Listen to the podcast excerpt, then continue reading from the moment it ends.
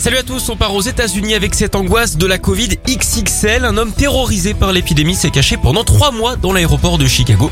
Il s'était réfugié dans une zone interdite au public.